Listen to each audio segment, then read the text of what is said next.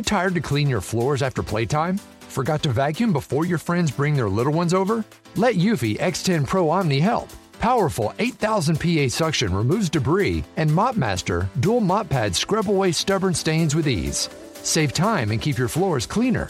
Want to know more? Go to eufy.com, that's EUFY.com, and discover X10 Pro Omni, the best in class all in one robot vacuum for only $799. Bonsoir à tous, Geoffroy Lejeune, Gilles William Goldnadel, Joseph Massescaron et Georges Fenech pour parler évidemment de la situation des agriculteurs avec les nouvelles annonces euh, aujourd'hui. Alors, ce qui est assez étrange, et Ouzaï euh, va pouvoir nous éclairer, globalement, euh, le président Macron a été assez peu présent sur cette séquence. Et c'est lui qui l'a conclu, plus que Gabriel Attal, et qui est entré dans le débat ça peut nous surprendre. Alors on va l'écouter, euh, Emmanuel Macron. Il a utilisé un mot, visiblement, je ne sais pas où il a entendu ce mot-là, c'est logiciel. Euh, dans sa bouche, le président, de... Mais le président de la République a dit qu'il faut changer de logiciel. Hmm. Donc je ne sais pas euh, quelle antenne vous il a. revendiquer la paternité. Ah oui. me Vous voulez. Il y a deux mots. Il vous écoute souvent. Vous voulez ah, diligenter. Arrêtez. Vous voulez diligenter un procès en contre Non, arrêtez. Et les petits hommes gris, ça c'est faux. Ah non, mais ça, ça, le jour où le président de la République parle des petits hommes gris, ah effectivement, là, je dirais que je, je, nous a beaucoup écouté. Mais, mais, euh, mais été étonné de cela. Alors, il dit des choses assez claires, quoique, avec Emmanuel Macron, il y a quand même toujours très européiste, très mondialiste, il y a à boire et à manger, comme toujours avec Emmanuel Macron, alors que Gabriel Attal est plus clair. Mais écoutons d'abord euh, Emmanuel Macron, si vous le voulez bien. Nous avons tenu de pouvoir lancer un travail de révision en profondeur de la logique et de l'approche européenne. Et je remercie la présidente de la Commission qui a entendu cette demande, qui a lancé cet exercice de dialogue stratégique. Il va permettre, dès la fin du mois de février, de prendre des mesures de simplification au niveau européen, comme nous sommes en train de le faire au niveau français. Mais il va surtout nous permettre d'intégrer beaucoup mieux qu'on ne l'avait fait dans une PAC qui avait été pensée avant ce nouveau contexte géopolitique, d'intégrer le changement de logiciel dans lequel nous vivons. La guerre est là, le monde se transforme, et donc nous devons avoir une politique agricole plus simple, qui prenne en compte davantage la nécessité de produire plus, qui évidemment intègre nos objectifs environnementaux, mais qui le fait en préservant une concurrence loyale, en préservant le revenu des agriculteurs et en préservant notre souveraineté alimentaire. Emmanuel Macron est magnifique. Euh, la PAC, faut changer. Pourquoi? C'est à cause de Poutine et, peut-être aussi du Covid, si je voulais résumer en caricaturant, bien sûr. Mais je vous assure, en fait, il a toujours raison. Et c'est jamais de sa faute. Et c'est toujours les éléments extérieurs qui ont changé euh, son raisonnement c'est Poutine, c'est le Covid. Alors qu'Attal a fait un mea culpa. Tout mais oui, hein. c'est pas et c'est vrai que c'est un ah. peu agaçant. Mm. Mais ce qui est toujours aussi, j'allais ah. dire étonnant, ça ne nous étonne plus parce qu'on a l'habitude, mais ça surprend quand même toujours en permanence parce que quand on écoute le président de la République, et c'est particulièrement vrai là, il tient un discours où on a l'impression qu'il va révolutionner la politique agricole française et européenne, que ça va être véritablement un tremblement de terre, qu'on va changer du tout au tout. Et en fait, quand on écoute les mesures, on se dit qu'il va y avoir quelques petites mesurettes, quelques améliorations, quelques simplifications, mais au fond que la vie des agriculteurs ne va pas changer. Alors, dans la manière dont il l'exprime, le sentiment qui est donné, c'est que la vie des paysans français va être bouleversée, ce qui n'est pas le cas. Quand il dit la simplification française, on a cité euh, la loi euh, Airbnb, elle a quatre jours. Mm. Il y avait Jérôme Béglé qui disait cela l'autre jour le matin, on te dit simplification. La loi Airbnb, elle est incompréhensible. Mm-hmm. et ça, la loi Airbnb, elle, passe, elle parle aux gens. C'est pour eux, ils peuvent la lire. Mm. Elle est incompréhensible. Incompréhensible. Donc s'il était là, le président de la République, je lui dirais, monsieur le président de la République, vous me parlez de simplification, je vais vous lire ça. Donc c'est là qu'on voit le, choc entre ce qu'il dit et euh, la réalité. Autre passage sur le Mercosur parce que le Mercosur, c'est aussi extraordinaire. Euh, euh, je veux dire, il explique que c'est grâce à, son intervention que l'accord n'est pas signé, mais il est quand même signé.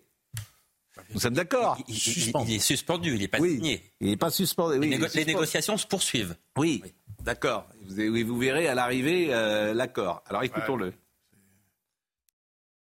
Je pense que nous ne pouvons pas demander aux producteurs européens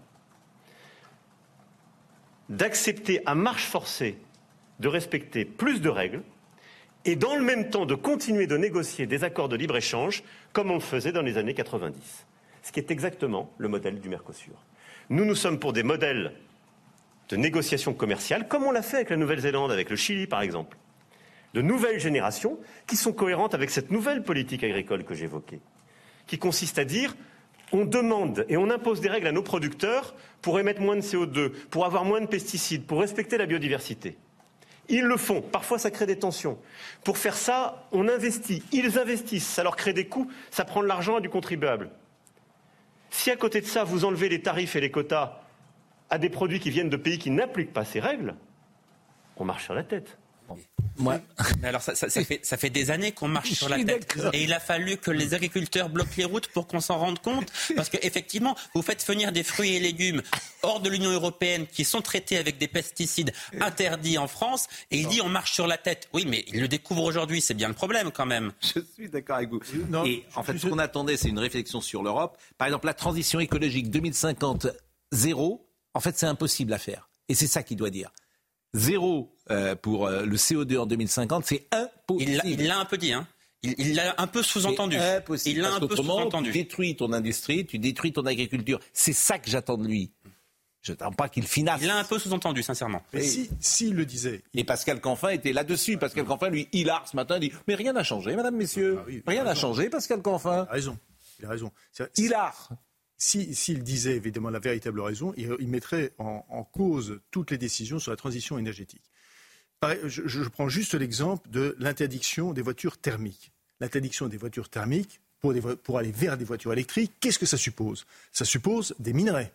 Ça suppose du lithium, ça suppose du cobalt. Or, or, les pays de Mercosur, je le rappelle, le Chili, l'Argentine, avec lesquels nous avons des accords, et Ramet, première entreprise française, eh bien, comment ça se fait? Eh bien, il faut importer du minerai. Parce que contrairement à ce qu'on dit, Mercosur, c'est pas le bœuf argentin contre la voiture allemande. C'est pas vrai du tout. C'est nous, demandons, nous quémandons des minerais pour faire cette transition énergétique et parce que nous quémandons ces minerais, nous acceptons le fait d'avoir de l'agriculture d'Argentine avec des pesticides. Avec la voiture électrique, qui est quand même, c'est quand même essentiel. Avec la voiture électrique qui est une, qui est une folie écologique. Donc, donc, donc vous avez un, pardon, mais vous avez un président de la République, je suis désolé, qui ne donne pas la réalité de la situation. Alors Gabriel Attal, ses annonces, parce que lui est plus clair. Alors, il joue gros, parce qu'évidemment, euh, ce qu'il dit, il a intérêt à le mettre en place.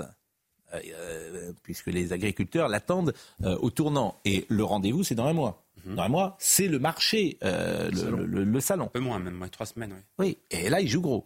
On est d'accord. Écoutons Gabriel Attal sur les annonces. Avons-nous répondu au malaise? À l'évidence, non. Avons-nous fait des erreurs? À l'évidence, oui. Il faut avoir la lucidité de le reconnaître. C'est ce que j'ai fait vendredi dernier en Haute-Garonne en annonçant l'abandon de la réforme du GNR qui ne marchait pas, ne pouvait pas marcher, notamment parce qu'elle était complexe et pas assez juste pour les petites exploitations. C'est ce que j'ai fait aussi s'agissant des normes qu'on a parfois laissé continuer à s'empiler, sans penser aux agriculteurs, sans penser assez aux agriculteurs qui devaient les appliquer. Là aussi, j'ai dit stop et j'ai lancé un travail sans précédent de simplification, à la fois au niveau national, avec dix premières normes simplifié et supprimé dès la semaine dernière et au niveau local. Manifestement, ça a été bien entendu, puisqu'aujourd'hui, euh, les préfets euh, ont communiqué en fin d'après-midi. Euh, tous les barrages sont en train de se lever plus ou moins. La plupart. La plupart, on est d'accord Zone de résistance, mais la plupart sont en train de se lever parce que les syndicats appellent à lever les barrages. Mais ce hmm. qui est frappant, moi, ce qui me frappe avec Gabriel Attal, quand même, c'est sa manière de parler. Il parle simplement, il parle clairement. il n'est pas énarque, quoi. Il n'utilise pas des formules alambiquées et il arrive à se faire comprendre simplement, facilement, de tout le monde. Je trouve que ça fait du bien à la politique. Alors, Gilles William, je le vois, il, il dodeline parce qu'il trouve qu'on est un peu trop, euh, trop gentil avec euh, Gabriel Attal. Mais on n'a pas à être gentil ou pas gentil, c'est pas le but de notre émission. Le but, c'est d'essayer de trouver le Mais Après, il a fait comme tous les premiers ministres. Il a sorti le carnet de chèques, 400 millions d'euros pour régler la crise. Tous les PM font ça, point barre. Hein. les PM, c'est... Non, franchement, vous interprétez mal, mais dotinement. Euh, euh au contraire, je trouve M. Attal, sans doute se sent-il moins fautif que son mandant, euh, président, euh, euh, il reconnaît, il, il- non, il reconnaît, Mandant. il reconnaît sans barguignier. Ah, voilà, par- il, Mandant et Barguignier. il reconnaît sans barguignier. Là, on est, on est, au, on est au 19e siècle. Il reconnaît sans bar- c'est sans- un- il reconnaît sans Madame, bar- Vardu- Madame Verdurin va rentrer il reconnaît dans sans- quelques instants. il reconnaissait, madame. il reconnaît sans barguigner ses errements. Oui. Euh, ceci posé, les- pour l'instant, les paysans semblent avoir gagné, pour l'instant, sans violence, et je, et, et je mens et je les en félicite. Maintenant, il faut voir le, la fin, la suite, parce que la suite, ça va être les, éco- les partis écologistes qui sont rien moins euh, de- que des faux défenseurs du- de, de- de l'environnement, ils vont renacler les partis écologistes. Dès demain matin, 9h, ils vont vous dire que messieurs Macron et Attal ont trahi l'environnement. Vous- a- Attendez-vous à ça. Non, mais vous avez raison, mais c'est des minorités actives. Ils sont capables. C'est de des activistes et il faut savoir effectivement leur euh, apporter la contradiction. Alors, mais alors qu'en réalité, c'est une bonne chose. Il y avait un, il y a une journaliste que j'apprécie beaucoup de l'opinion qui s'appelle Emma Ducrot qui expliquait Formidable. Tous ces fait- papiers sont formidables. travail- Elle a fait un Tous ces papiers, sur- elle a en fait- 1900, sur en les normes, 2021, la des normes, en vous le faites. 2021, Elle elle- vraiment, lisez Emma Ducrot et vous pouvez l'entendre sur Europe 1 Elle également le matin, elle est déjà il y a- formidable. Il y a trois ans que ces normes-là allaient tuer l'agriculture euh, avec aucun bénéfice pour l'environnement. Je suis d'accord. Bon, euh, Gabriel Attal, euh, je voudrais qu'on avance peut-être et qu'on voit la levée des, des blocages avec euh, Barbara Durand parce que c'est quand même une question qu'on se pose ce soir. Après plusieurs jours de blocage, certains agriculteurs et leurs tracteurs font ce jeudi demi-tour et ils rentrent chez eux.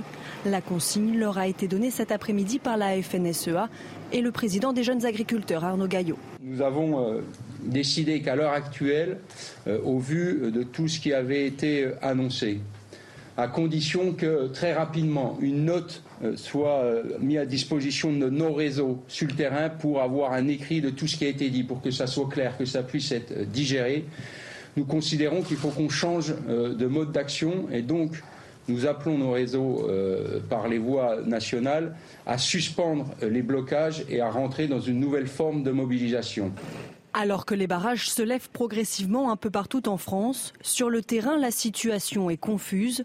Sur l'autoroute A6, Pascal Veriel, secrétaire adjoint FDSE à 77, hésite toujours à partir. On est encore nombreux à essayer de comprendre parce que c'était pas toujours très clair. hein. Comme je vous l'ai dit, le discours du Premier ministre était plutôt clair pour nous, mais celui des ministres qui l'ont suivi, le budget de l'agriculture et l'environnement, était beaucoup plus confus sur beaucoup de mesures.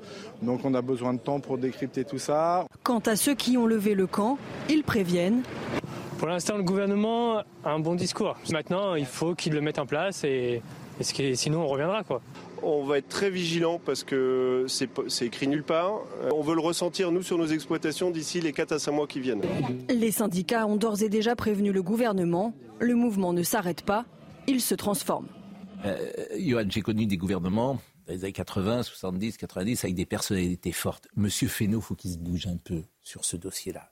Euh, Tout ne peut pas remonter à, à l'Élysée. C'est à lui d'être désormais en première ligne. Il est un peu effacé, disons-le, euh, sur le dossier. Il est un peu effacé parce qu'Emmanuel Macron aussi, il souhaite être lui-même en première ligne. Le président de la République, vous savez, quand il y a des crises de ce genre-là, c'est pas du style à rester à- en arrière. Marc Fesneau, sincèrement, je crois qu'il fait plutôt pas mal le job. Il est très souvent sur le terrain, il est plutôt apprécié des agriculteurs. Sincèrement, les, les, les syndicalistes vous, vous le diront. Donc je crois que la volonté du président de la République de, de tout gérer lui-même aussi, ça c'est un, un- un défaut qu'on lui connaît Bah, bien. là, il était en Suède. Non, nat- naturellement. Mais Il est en Suède, mais il est revenu et il s'est mis en première ligne tout de suite. il, est effectivement impliqué en, en- en- en permanence. La crainte, la crainte du gouvernement, là, c'est effectivement de voir que certains pourraient rester et que les syndicats. euh, finalement, n'aient plus la main. C'est un peu ce qui s'était passé avec les Gilets jaunes. Là, quand il y a des syndicats avec lesquels vous pouvez discuter, c'est beaucoup plus Oui, facile. mais la Il n'y a pas de crainte de dérive de mouvement. La coordination agricole, euh, coordination rurale, pardon, coordination. a bien fonctionné visiblement avec Gabriel Attal. Oui. C'est en tout cas les Oui, oui, échos oui. que nous avons. Peut-être même mieux que la FNSEA avec euh, Gabriel Attal, parce qu'ils sont clairs, la coordination euh, rurale. Ce qui n'est pas forcément toujours Et le parce cas que de la la FNSEA FNSEA. est quand même aussi très- plus très- politique, parfois, ou plus complexe. C'est très contesté au sein des agriculteurs, même si c'est le syndicat Bon, majoritaire. écoutons quelques euh, agriculteurs qui ont été interrogés par les équipes de CNews. Beaucoup d'annonces. Après, derrière, je voudrais être sûr que 150 millions, ça ne soit pas juste des mesures pansement pour, euh, pour nous faire rentrer chez nous ce soir. Et pareil sur le Egalim, euh, voir qu'est-ce que derrière, qu'est-ce que ça va représenter en termes de, de concret et de contrôle. Il y a de bonnes choses. Euh, oui, oui, oui, on les entend. on continue de les écouter. Voilà, maintenant, il faut voir sur le terrain comment ça se concrétise. Et il faut surveiller de très près. Parce que je pense que ça peut être prometteur, mais il faut, il faut que ça se conclue. Beaucoup d'annonces, encore une fois, qui sont quasiment les mêmes que vendredi, euh, à peine un peu approfondis. il va falloir que maintenant ils se mettent euh, en avant pour aller convaincre l'Europe, parce que beaucoup d'annonces aussi sur l'Europe. Euh, et je suis pas sûr que toute l'Europe soit d'accord avec eux, mais euh, à eux de nous montrer qu'ils sont forts et qu'ils sont capables d'aller convaincre l'Europe sur ce qu'ils ont dit. Avant de donner la parole pour commenter, pression également sur les préfets. Hein. Ça, c'est très important, Johan. Oui, parce qu'Emmanuel Macron leur a dit que d'ici demain soir, il fallait qu'il y ait des solutions concrètes. Voilà, et que curtage, par exemple, des fossés, exactement, et que tout ce qui avait été annoncé soit dès demain soir en discussion dans l'ensemble des préfectures pour être euh, effectif le plus vite possible dans les prochains jours. Moi, j'ai très peur que la France bien élevée se fasse avoir une fois de plus, en fait parce que c'est des gens qui qui demandaient pas d'argent, ils demandaient juste à pouvoir vivre de leur travail, qui ont manifesté euh, paisiblement, qui ont sympathisé avec les forces de l'ordre, euh, qui quand ils ont eu le sentiment d'obtenir quelque chose ont rebroussé chemin immédiatement et qui maintenant demandent, disent on attend, on demande à voir. Et le problème c'est que euh, moi, je, une partie de mon métier c'est d'écouter les discours d'Emmanuel Macron. Ça fait sept ans que je l'écoute et je j'ai très souvent vu des discours qui sur le mmh. papier étaient séduisants et qui dans les faits n'étaient traduits par quasiment rien. Et il y a une chose qui m'inquiète énormément, c'est que vous vous rappelez du prêtre dans Ridicule, le film Ridicule de Patrice Lecomte, mhm. le prêtre qui explique euh, avec la même euh, la même ferveur l'existence de Dieu et, aussi l'inexistence de Dieu. Emmanuel Macron nous explique depuis sept ans que le libre échange, l'Europe et la transition écologique sont l'horizon indépassable de notre avenir et de notre de nos espérances euh, dans, dans l'humanité, et nous explique aujourd'hui l'inverse avec la même détermination. Je, je, je suis désolé. En fait, entre le dire et le faire chez ce président de la République, il y a un tel écart permanent que je ne vois pas comment aujourd'hui les mots très profonds exprimés depuis une semaine par les agriculteurs, depuis deux semaines par les agriculteurs, pourront être réparés. Qu'est-ce qu'ont montré les, qu'est-ce montré les agriculteurs? Ils ont Je vous en prie. Pardon. Ils ont montré deux choses. Ils ont montré deux choses rapidement. L'abbé de Villecourt. Ils ont montré joué par euh, Bernard Giraudot. Giraudot. Pardon.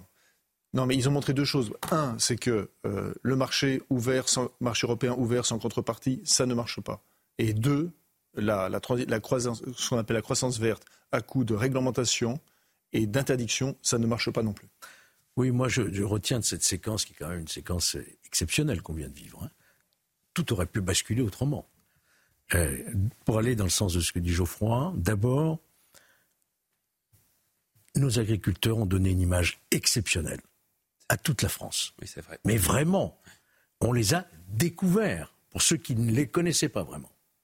Ils ont été d'une dignité, d'une force, d'une unité exceptionnelle. Et d'une éloquence. Vraiment. Et, il a raison d'ajouter Laissez terminer notre ami. Il a raison parce que Laissez terminer. C'était pas les émissions. Première, voilà, c'est ce que je voulais dire. C'est ça, ouais. Ils ont donné une image de la France. C'est ça que je veux dire. Hum. Deuxième, euh, deuxième sentiment, c'est ce sentiment d'impuissance de notre président de la République lors de sa conférence quand il nous dit je vais me battre pour obtenir de la Commission que Mercosur ne se fait. Mais un président de la République qui dit ça, c'est un aveu d'impuissance en réalité. C'est pas je vais me battre.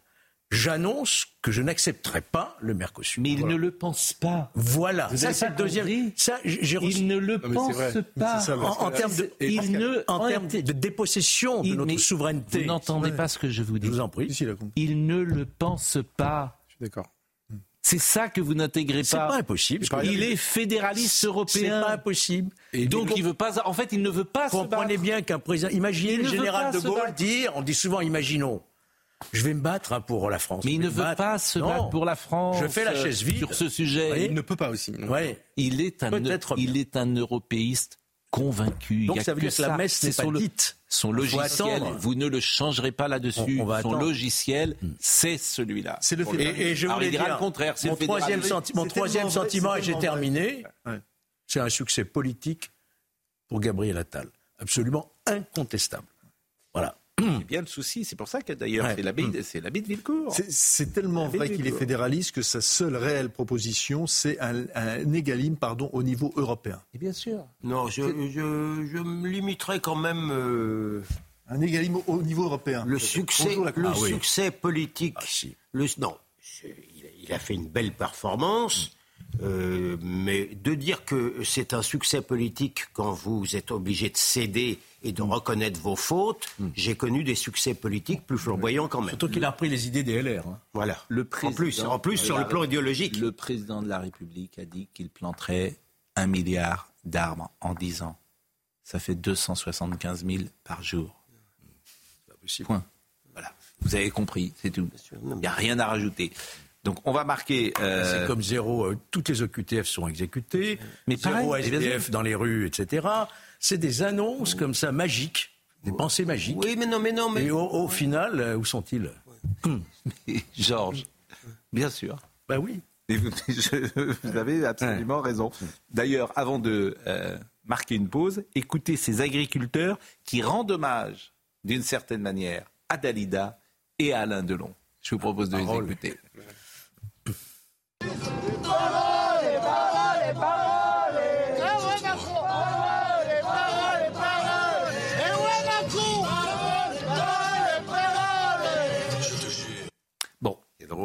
Bah, bien sûr que c'est drôle. Alors on attendra, bien sûr, et on donne au moins, comment on dit, un ça à Gabriel Attal, bien sûr. Mais effectivement, on est en, méfiance sur euh, ce qu'a dit oui, parce que ce qui est frappant rapidement, et la pause. Une nouvelle fois dans cette crise, c'est le discrédit total de la parole politique. C'est-à-dire qu'il y a des annonces, mais on ne les croit pas.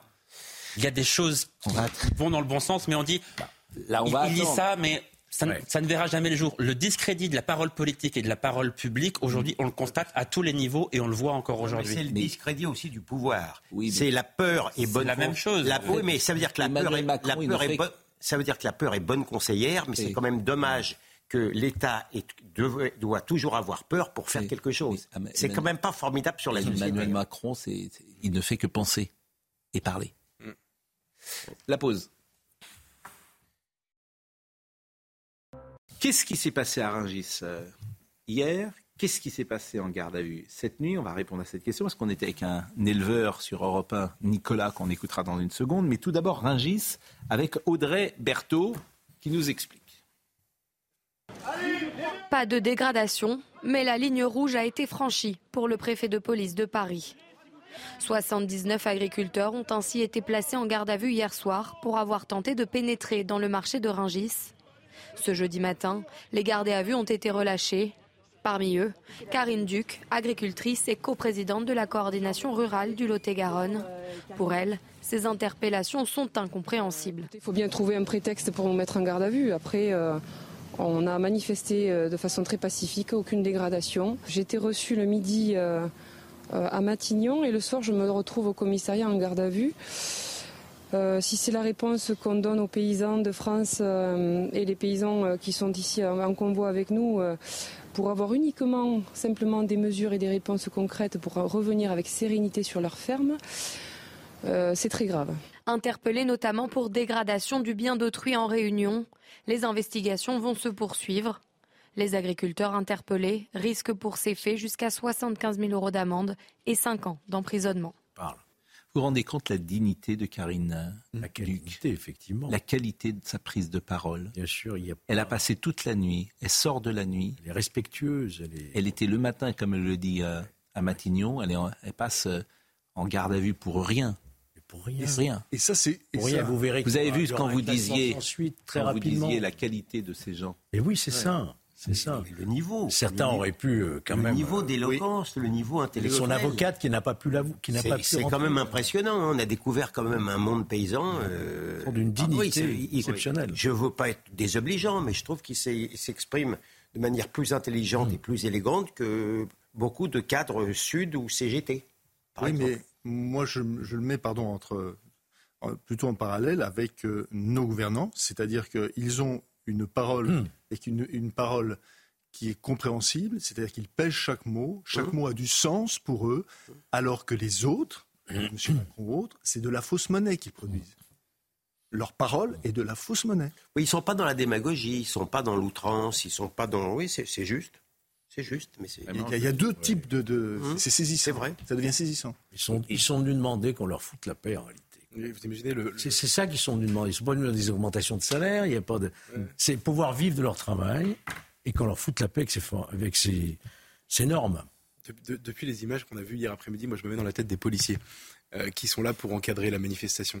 Avec, un, avec un, le président, je crois, de la Chambre euh, agricole du, du Lot-et-Garonne qui leur dit, euh, qui dit à ses, à ses, aux autres agriculteurs, montrez vos mains, levez les mains, et puis dit aux policiers, c'est pas les mêmes, c'est pas les mêmes que d'habitude, on n'a pas de boule de pétanque.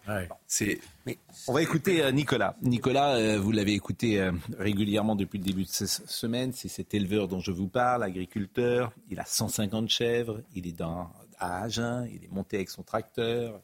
Ils sont deux dans la ferme simplement, ils gagnent 350 euros de revenus par mois et il a pris six jours de vacances cette année et il dit j'ai pris des jours de vacances en divorcé parce qu'il faut garder les chefs donc je pars trois jours avec mes deux filles et les trois autres jours c'est ma femme qui part avec les deux filles pour que n'a pas les moyens de faire garder les chefs donc de simplement partir en couple et en famille passer huit jours de vacances c'est ça sa vie Il était ce matin sur Europe 1. Il sortait de garde à vue. Il est arrivé ce matin dans notre émission à 11h sur Europe. Il sortait de garde à vue et il nous a raconté euh, comment ça s'est passé. Nous avons pénétré dans Régis sans rien casser, en levant les bras en l'air. Euh, il y a eu une bousculade, mais vraiment une bousculade sans aucune. On avait les bras en l'air. Donc euh, une bousculade avec les CRS face à des agriculteurs de ma carrure, vous voyez, euh, ils n'ont pas pu nous retenir. Nous, avons, nous sommes rentrés sans rien casser dans une, une en fait, euh, à contresens de la circulation, mais routière, à pied. On est rentré dans, donc on a réussi à pénétrer dans Régis. Et là, on a simplement essayé d'ouvrir des portes. Donc on a à chaque fois tiré les portes et au bout d'un moment, dans un des bâtiments, une porte était ouverte. Des plusieurs manifestants, donc euh, on est rentré. Moi, j'en fais partie. Je suis rentré entouré de trois CRS je suis rentré dans le bâtiment, j'ai vu une personne qui était là, je lui ai serré la main, je lui ai dit bonjour. Et là, les CRS m'ont demandé de sortir. Je n'ai pas fait un refus d'obtempérer du tout. Et puis au bout d'un moment, on nous a, on nous avertit que on va être mis en, garde à vue. C'est pas les, c'est pas la, c'est pas la police. Les gens, ils, viennent nous voir, ils nous disent on comprend pas, on comprend pas pourquoi vous êtes là. On, là vraiment, on est, on est étonné, on est avec vous. Bon, vous passez donc euh, la nuit. Ouais, mais après, c'était, euh, c'était, et je, je serais resté à Rungis, j'aurais dormi dehors dans mon, hmm. dans mon fourgon au froid. J'étais au chaud. Je, vous dis en France, il vaut mieux, il faut vraiment mieux être un délinquant qu'un agriculteur. Vous êtes mieux. On, est, on était au chaud. Euh, ils nous avaient tout bien installé. Ils nous ont même fait des crêpes. Les, les, ouais, ouais, ils nous ont fait des crêpes. Les, les, les, policiers nous ont fait des crêpes. c'est la chandeleur vendredi. Des gens formidables. On peut pas écouter ça sans être ému. C'est vrai. Parce qu'il arrive à prendre. Il n'avait pas dormi depuis trois jours ce matin.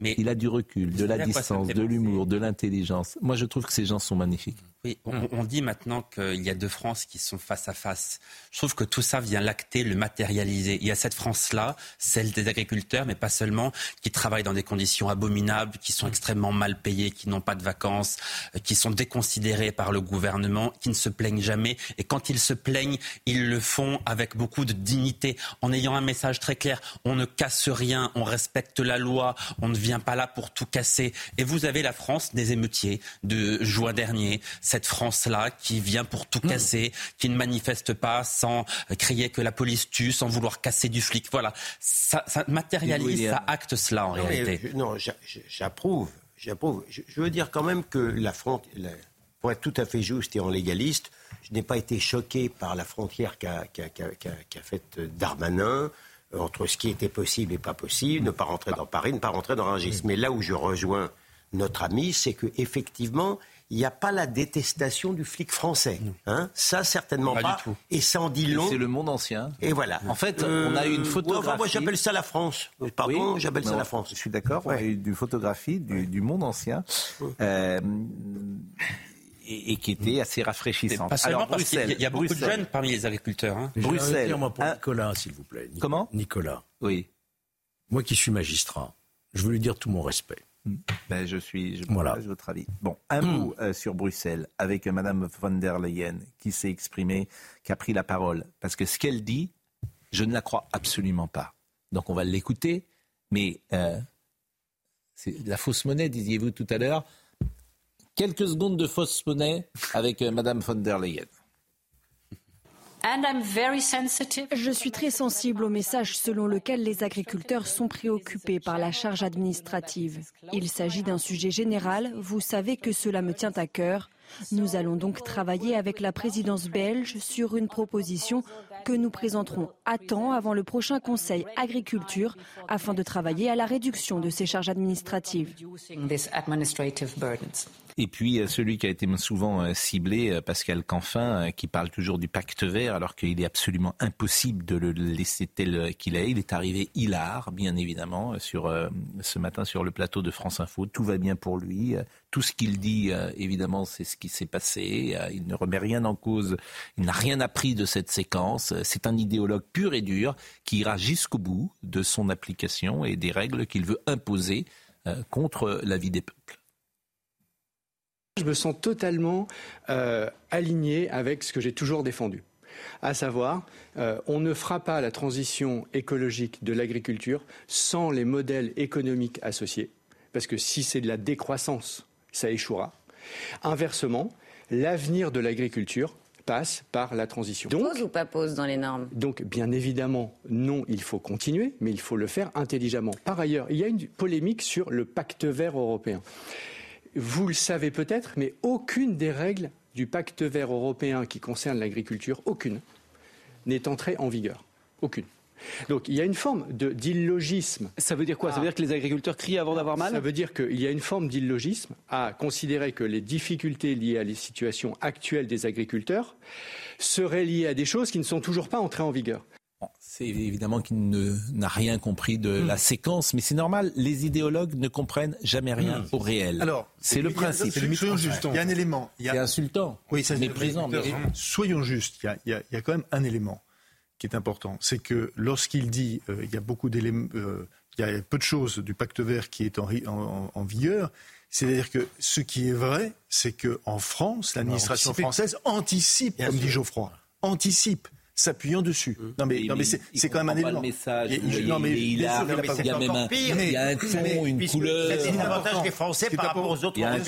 Ce qui est important, c'est que nous anticipons parce que nous voulons en permanence être les meilleurs élèves de l'Europe. C'est insupportable sur le ton, sur la couleur. Après ce qui se passe, des gens qui n'ont pas dormi depuis trois jours et lui il arrive. Voilà, c'est insupportable. En plus, il, a un compte à régler. Il a rien. Voilà, il a un compte à régler avec les agriculteurs et les agriculteurs savent pourquoi. Aujourd'hui, vous avez montré euh, Van der Leyen et euh, qu'enfin, hmm. euh, ils travaillent pour la même cause, si j'ose hmm. dire, et, et, ils disent pas la même chose. En fait, nous, on, a un devoir vis-à-vis des agriculteurs, parce qu'on hmm. exprime notre empathie, notre soutien depuis tout à l'heure. On a le devoir de suivre ces dossiers et de vérifier que ce qui a été dit aujourd'hui, même si on a peu de doutes, mais ce qui a été dit aujourd'hui par Van der Leyen sur la simplification des normes, par Macron sur le libre échange, le traité Mercosur, toutes ces choses en fait qui pourraient, enfin que, les agriculteurs voulaient, vont être appliquées en fait pour qu'une fois enfin il y ait un suivi. leur technique est toujours la même, c'est prononcer les mots pour ne pas faire la chose et pour euh, pour endormir le, bon peuple. En l'occurrence, le bon peuple est en train de rentrer chez lui et eux ils sont contents ce soir, ils sont très contents. Je voulais vous, euh, oui. Vous avez parfaitement raison. Je voulais vous faire écouter simplement ce que disait en 1995 Philippe de Villiers, qui était candidat à l'époque à euh, à l'élection présidentielle. En fait, c'est toujours intéressant de voir ce que les uns et les autres ont dit. Bah, il annonçait le monde d'aujourd'hui, Philippe de Villiers. Il était moqué, notamment dans l'espace médiatique. Chaque fois qu'il arrivait sur un plateau de télévision, on se fichait de lui parce que cette modernité-là, à l'époque, euh, on souhaitait à marche forcée aller vers euh, cette, euh, cette Europe. Écoutez ce qu'il dit. On est le 19 avril 1995. Il est candidat à la présidentielle face à Jacques Chirac qui l'emportera. Française, Français, si je suis élu président de la République, j'oserais faire ce que personne n'a osé faire. Je mettrai au pas les technocrates de Bruxelles. Je leur expliquerai que la France entend faire respecter la liberté du peuple français pour protéger nos emplois et pour garantir notre liberté de décision dans notre vie quotidienne. Je suis agriculteur depuis 31 ans. Il y a trois ans, la communauté européenne nous donnait des subventions pour planter des pommiers. Aujourd'hui, on nous donne des subventions pour les arracher. Tout cela n'est que le résultat des accords du GATT. Ainsi, quand 20 000 hectares sont arrachés, c'est 20 000 emplois supprimés. En contrepartie, nous recevons 600 000 tonnes de pommes en provenance du Chili, d'Argentine et d'Afrique du Sud. Il y a quelques jours, dans le Tarn-et-Garonne, un spectacle de désolation. Regardez cette pomme. Elle provient d'un pommier du Tarn-et-Garonne qui a été arraché sur ordre des technocrates de Bruxelles, comme 25 000 hectares en Europe, alors que le même pommier avait été planté avec des subventions sur ordre de Bruxelles. Alors je suis allé à la grande surface, à 4 km de l'endroit où ce pommier avait été arraché. Je m'attendais à trouver des pommes du Tarn-et-Garonne. Et qu'est-ce que j'ai trouvé? Sept pommes sur les étagères, c'est-à-dire une pomme en provenance du Chili. En d'autres termes, nous arrachons en Europe nos pommiers et nous importons nos pommes depuis le Chili, l'Afrique du Sud ou l'Argentine. C'est-à-dire que nous marchons sur la tête. Et ça a 30 ans. Ça a 35 ans. C'est une expression que le président de la République reprend aujourd'hui. Non. Nul n'est prophète. 95. 30 ans. Ça a 30 ans. Non mais Ça a 30 ans. Donc c'est ce que vous voulez que je dis. on se moquait de lui. Ça a 30 mais ans. parce que nul tout n'est est là, Ah tout est là. En fait, Philippe Seguin avait raison. Philippe Seguin avait raison, bien Euh, sûr. Bien sûr, Philippe Seguin. Sauf qu'il n'a pas de tenu tête raison. contre Mitterrand lors du débat sur Maastricht, quoi. C'est ça que je regrette. Non, mais Bon, on- voilà. on- Dernier mot avant qu'on parle de Gérard Miller. Non, mais en parlant, en parlant de, de- de- de Philippe de Villiers, euh, on se moquait de lui parce que nul n'est prophète au pays des idéologues. Voilà, c'était un Français qui parlait, c'était un Français de France, c'était donc à l'époque ridicule. Ça ne pouvait pas passer. La réalité, elle est là, alors qu'il parlait en visionnaire. Et tout. Un mot de Gérard Miller, puisque vous le savez, euh, il est accusé. euh, trois femmes accusent le psychanalyste et réalisateur Gérard Miller d'agression sexuelle et d'un viol, notamment lors de séances d'hypnose, euh, dont certaines très anciennes, dans une enquête publiée hier matin sur le site du magazine Health, que conteste l'intéressé. Euh, a priori, on a une règle euh, sur cette chaîne, euh, c'est euh, la présomption d'innocence. La deuxième règle, c'est évidemment de- d'être plus neutre possible sur des affaires dont nous ne connaissons rien. Très peu souvent, nous parlons de ça. Mais là, simplement, avec Gérard Miller, on va faire une exception. Parce qu'il y a un document qui tourne sur les réseaux sociaux depuis euh, ce matin, qui a été retrouvé, parce que il y a beaucoup de mémoire numérique, évidemment, ce qu'il disait sur Gérard Darma- euh, Gérald Vous verrez- Darmanin. Vous verrez qu'on ne fera aucune exception quand même à la présomption d'innocence. Vous verrez Oui. que nos commentaires Bien sûr. ne seront en Bien aucun cas une infraction. Simplement, simplement c'est vrai Mmh. Que euh, le document que vous allez voir, la scène que vous allez voir, la séquence que vous allez voir, Merveilleuse. Ah oui. Allez. rétrospectivement, Ah ouais. nous ne serons pas comme lui, mais on voulait lui remontrer ce que lui dirait Ouais. si c'était un autre. Bien sûr. Monsieur Miller. Lorsqu'une femme s'est plainte du ministre de l'Intérieur, est allée en justice, le ministre est resté ministre de l'Intérieur et vous allez donner des leçons à la LFI Alors, c'est tellement court que je pense qu'on va le revoir. Ah oui, Et on voit, on voit ce visage euh, plein d'amour qui est le sien, toujours, plein de sympathie qui est le sien, plein de bienveillance. Ce, ce- ce- ce visage qui, effectivement, illustre ce qu'il est, sans doute. Donc, euh, comme on l'a peut-être pas suffisamment Oui. vu, On peut je pas vous le faire propose, au, au ralenti. je vous propose de revoir ce que disait euh, Monsieur Miller sur euh, quelque chose qui, rétrospectivement, pourrait le concerner. Lorsqu'une femme s'est plainte du ministre de l'Intérieur, est allée en justice, le ministre est resté ministre de l'Intérieur et vous allez donner des leçons à la LFI On, on- on Je- donner tellement de leçons à la France insoumise. On peut commencer par celle-là si vous voulez, mais la France insoumise est devenue sincèrement un ramassis de tout ce qui se fait de pire en politique, objectivement. Comme, Alors, vous, comme vous- comme vous y allez, Leroux, non, je le trouve un peu- Ah, le Alors, je vais un vous dire. Alors, Un je vais vous dire quelque chose. Je vais vous dire une chose, parce que j'ai eu Manon Aubry deux fois. J'ai échangé avec elle sur Europe 1. Deux fois. J'ai trouvé que ce qu'elle disait, Manon Aubry, ce qu'elle disait, euh, on peut ne pas partager. Être bonne insoumise. On- non, on ne peut ne pas partager. Non, mais- Elle est sur une ligne radicale, et j'ai apprécié à chaque fois le ton qui était le. je ne veux pas faire de généralisation. Je parle de la Au lieu- direction de Oui, la France au insoumise. lieu de, par exemple, de Madame Soudet, qui Je n'était parle pas de la direction de la France insoumise Non, mais- et de certains non, de ses membres. Donner des leçons à la France insoumise, moi je suis prêt à en donner sur des le dizaines fond- de leçons, il n'y a pas de souci. hein. Sur le fond Oui. de, de cette intervention, Vous voulez la revoir une troisième fois? Non. non, mais j'ai coutume. Ah, je- à, les gens à des- destination des donneurs, à destination des donneurs de leçons, comme Monsieur Miller, j'ai un- j'ai- j'ai une maxime, c'est celui qui tient le discours le plus sévère, c'est lui le plus pervers. C'est une règle générale. Les moralisateurs, en voilà. général. C'est tout. Je crains que vous n'ayez raison, Ouais. Euh, bien évidemment.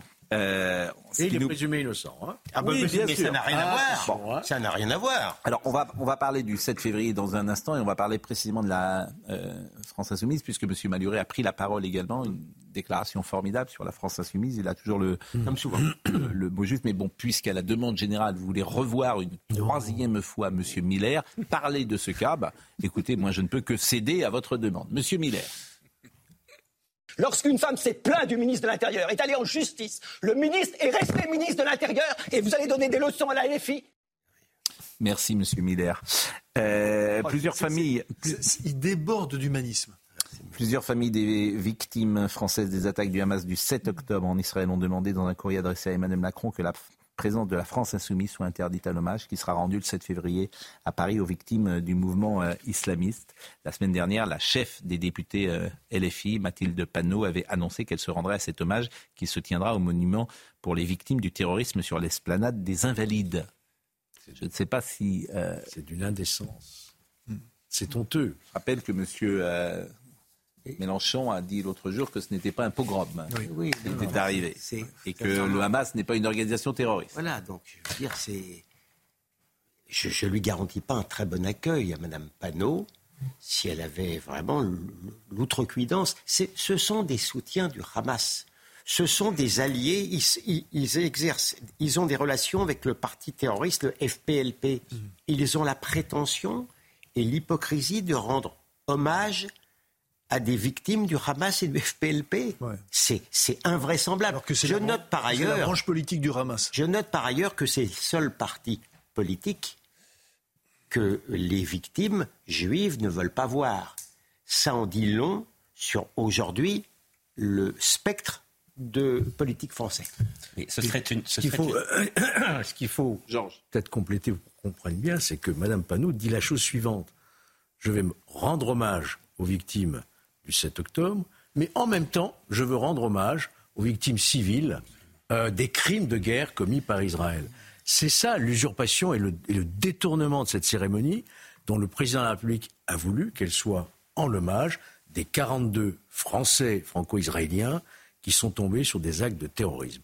Vous ne pourrez pas l'empêcher de venir aux Invalides. Vous ne pouvez pas empêcher un député de venir aux Invalides.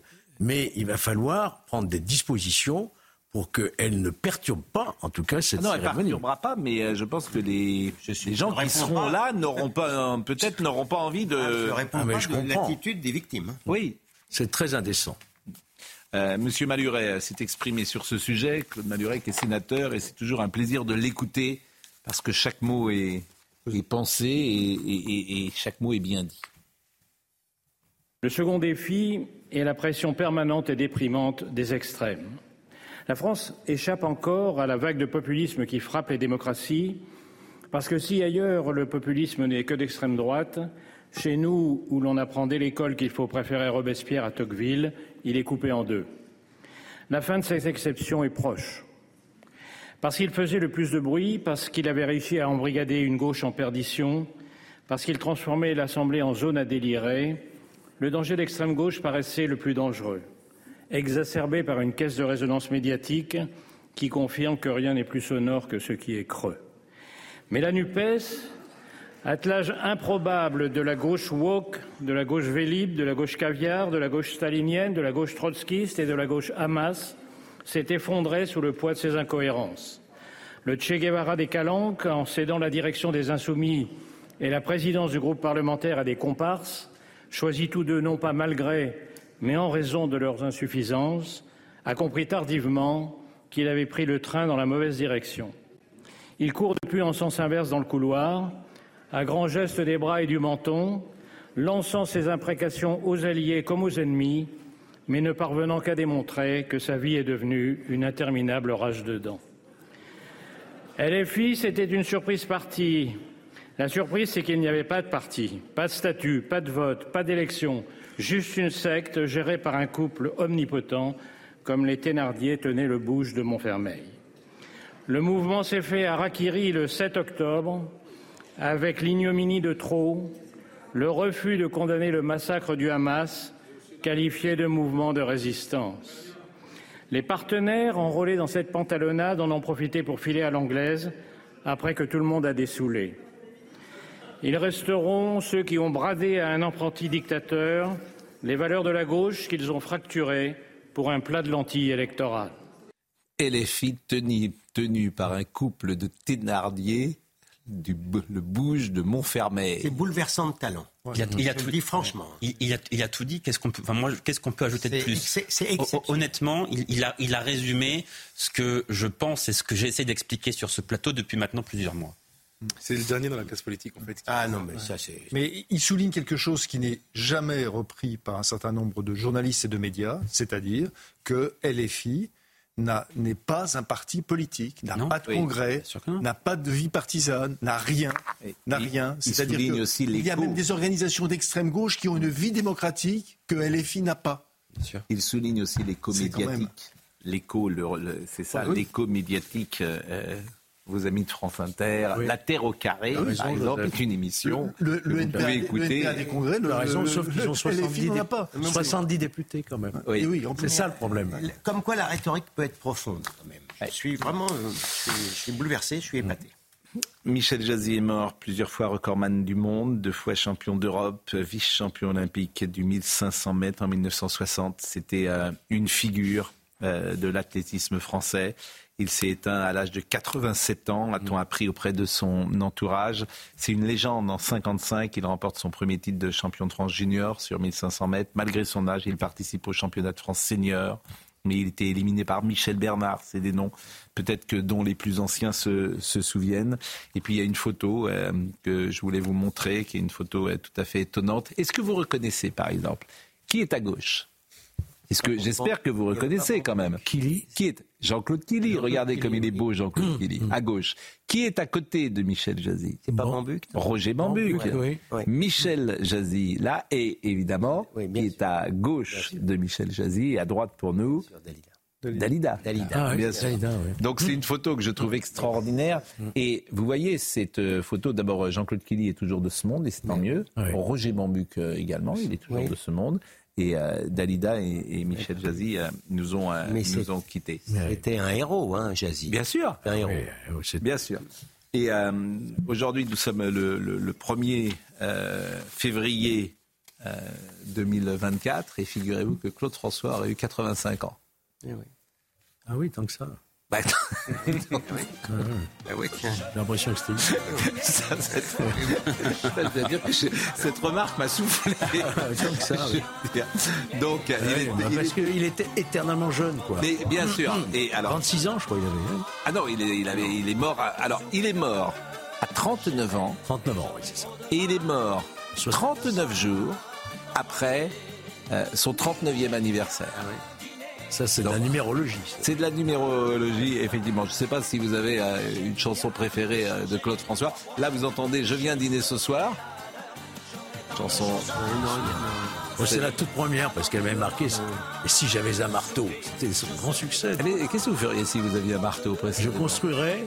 Oui, mais vous, si vous aviez un marteau Vous taperiez sur, euh, des, taperiez sur- sur, sur, sur des gens qui partent dans la Macronie, par exemple Ah S'il avait un marteau, il ça taperait sur les fossiles. Ah.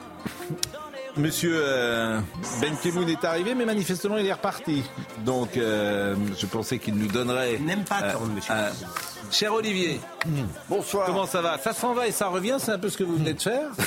Hein c'est fait de tout petit rien. Exactement. C'est un, peu- c'est un peu ce que font les paysans ce soir, les agriculteurs. Certains s'en vont, d'autres Bah, euh, reviennent. Visiblement, quand même, les infos qu'on a, c'est que les barrages euh, Oui. sautent, hein, si j'ose dire. Oui, j'avais une Je peux saluer euh, Manuel Amoros, qui a également 62 ans aujourd'hui.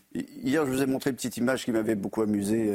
Il y avait marqué manger français avec des, des tracteurs. Il y en a une ce soir qui m'a au- aussi amusé. Je ne sais pas si on l'a. C'était le défilé des tracteurs sur la promenade des Anglais. Vous avez vu ça pas vu C'était- très marrant. Il y a plusieurs images rigolotes, mais euh, je sais pas. Alors ça, c'est pas tellement sur la promenade des Non, Anglais. J'ai l'impression parce qu'il manque le Negresco. Euh, mais bon, voilà. Donc, euh, bon, on- Vous avez on des adresses, je vois. Qui... non, mais le, le décalage, le décalage est sûr. Non, mais le Vous avez longtemps été, génial. vous avez Le longtemps décalage couvert le festival de Cannes. Bon. Voilà. Quel dommage, il n'y avait pas le Negresco. On n'a pas vu. C'est pas Ça, ça, c'est vraiment. Vous trouvez c'est vraiment- dommage. de- avez- Bon, voilà. Donc, on va discuter Ah, de vous- tout ça avec Vous ne dormez pas au faisan doré quand vous allez en province. Ah, les voilà. Regardez, hop, les voilà. Ça y est, c'était hop. Voilà. Je sais Les- pas si on les voit bien, mais je me retourne, ça sert à rien. On peut les mettre. euh, Marquer un tracteur comme ça, je pense que ça vaut plus cher qu'une voiture de luxe qui se c'est habituellement au Voilà. Ah, ça, c'est effectivement la, pr- la prom, comme on dit, hein, dans le- les, les- les Niçois, bien évidemment, qu'on salue. Bon. Je- moi, je trouve ça très très bien que on- c'est- ces agriculteurs profitent aussi, parce que c'était euh, c'était un moment de réunion, un moment où ils se sont retrouvés. Il y a dix jours, ils se connaissaient pas. Ah. Regardez, il y a votre chambre là-haut à gauche que je vous. Ou votre chambre à l'année, la bien suite- sûr, la c'est celle que vous. La. C'est votre suite à l'année. On l'a vu là, à gauche. J'ai vu, c'est celle. alors, En tout cas, c'est celle où vous nous invitez régulièrement. Pourquoi euh, pourquoi pour les prendre- uns ont tout et les autres rien. Mais oui, ça c'est ça c'est ça c'est sûr. Bon, c'était un plaisir euh, et bravo pour euh, vos résultats, euh, Olivier. Bah, bravo pour les biens, pour les pour les votes. Oui, mais bravo pour les miens. Oui, vous êtes première, vous êtes première chaîne info régulièrement et vous avez réussi à avec ce, ce rendez-vous entre 21h et 22h, c'est un des grands succès de la saison de l'année. Donc il faut le dire bravo euh, à vous d'avoir incarné ce, ce rendez-vous. Euh, et ce qui nous permet je crois que votre suite finalement sera reconduite pour l'année prochaine. Jean-Luc Lombard était à la réalisation, euh, David Tonnelier était à la vision, merci à Jean-François Couvelard, à Benjamin No, à Jules Vitet, à Guilhem Lafarge, Lafage, Lafage qui était avec nous. Euh, ce soir c'est jeudi, donc demain ce sera Elliot Deval qui sera là euh, pour euh, l'heure des pros tout le week-end, matin et soir, puisque l'heure des pros est du lundi au dimanche. Merci à tous, c'était un plaisir une nouvelle fois d'être avec vous. Olivier, Julien Pasquet, entre 22h30 et minuit, et Romain Desarbes demain matin. Bonne soirée.